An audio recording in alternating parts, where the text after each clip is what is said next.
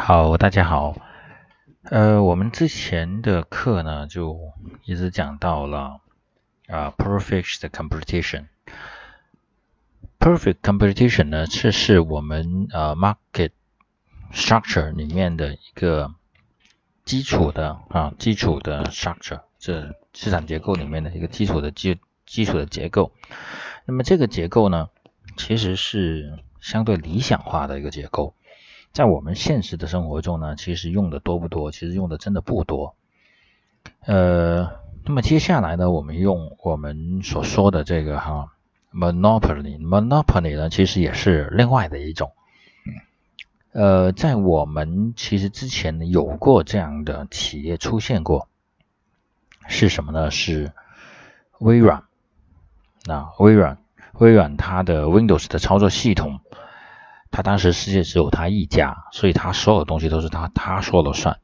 只是后来因为呃 antitrust 这这呃这些政策哈，美国政府也看到了他这种全世界啊完全垄断的这种状态，然后进行了对他的一些控制和一些拆分啊。呃，monopoly 呢其实是等于在我们整个 market structure 里面。其实跟 perfect 的 competition 是两个极端，一边呢是自由竞争这边的呃极端，另外一边呢就是没有竞争的极端啊，这是我们所说的垄断，那我们所说的垄断。那么在这一个片里面呢，what we are going to learn is the monopoly the pricing policy，垄断它是怎么去 set up their pricing policy，OK。Monopoly actually is the price makers. They are not follow the market. They are not follow the price set up by the market. They are self, uh, they are self are price makers. 那么，因为它在处于一种不竞争的环境下，所以呢，它会有什么？它会有 misallocation of resources，还有这 inefficiency。 也会产生无谓的啊 dead weight lost 啊无谓损失。那么对于 monopoly 来说，我们还有很多的形式哈，我们要了解一下什么叫做 natural monopoly。OK，然后因为它是 price makers，所以他们在制定价价格策略的时候，他们就会有 price discrimination 价格歧视。那针对不同的人。我给你不同的价格啊。其实呃，麦当劳去来到我们中国，其实它使用的其实就是类似的一种价格歧视，就是从整个世界范围来看，它就是使用的一种价格歧视，对吧？它在美国其实多它多少钱呢？美国一一个美金两个美金，它是在中国。它的一份套餐或者一个汉堡，它就已经超出了，远远比在美国要大，所以它就是不同的区域，它会形成 price discrimination。最后呢，就是 regulations of the monopolies，因为它是处于完全垄断的地位，所以呢，政府会对他们进行一些规管，要不然的话，他就他说了算呢，这个市这个整个市场就会出现很严重的混乱。那么好。我们来简单看一下哈，introduction。As the monopoly is the market structure where one single 啊，one single firm constitutes the the entire industry。一个公司就是一个行业的全部。所以当时我刚所举的例子就是说微软当时出来的时候，Windows 的操作系统。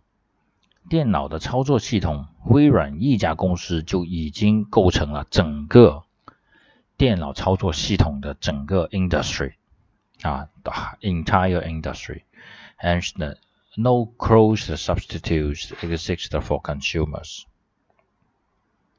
In practice, this strict definition is relaxed in so far as a monopoly can occur when a firm has a dominant position in terms of its market share。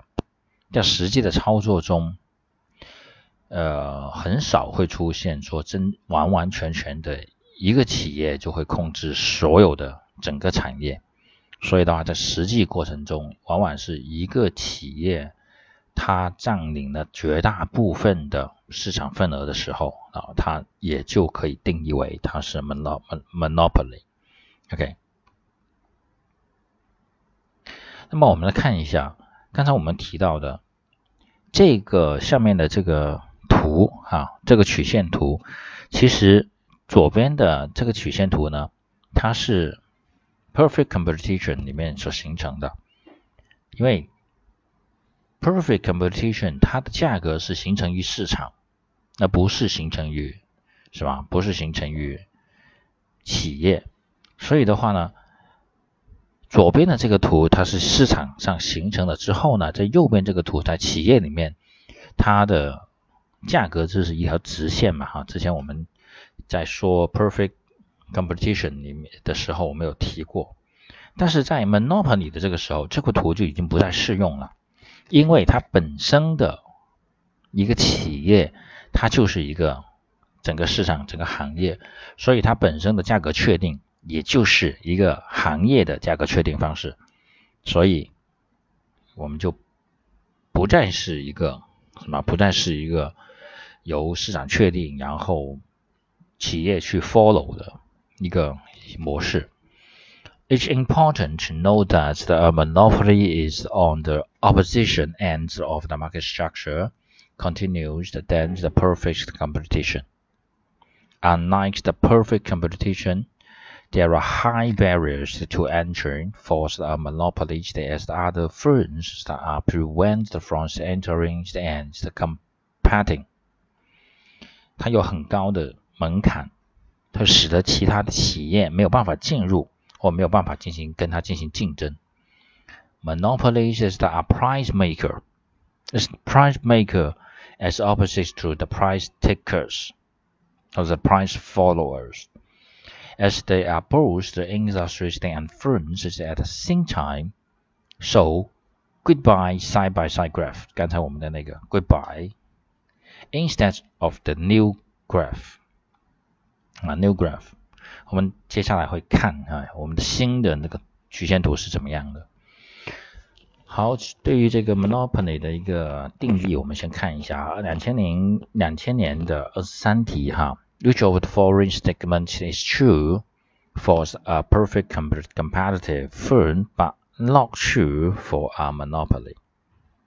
啊，在 compare 在 perfect competitive competitive 的情况下，它是对的；那么在垄断的环境下，它是不对的。A firm cannot affect the market price for its goods。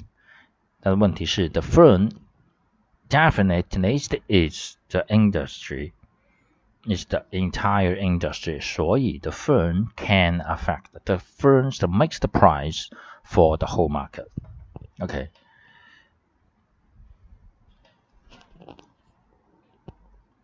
A monopoly is the market structure where one single firm constitutes an entire industry with high barrier and it's a price maker。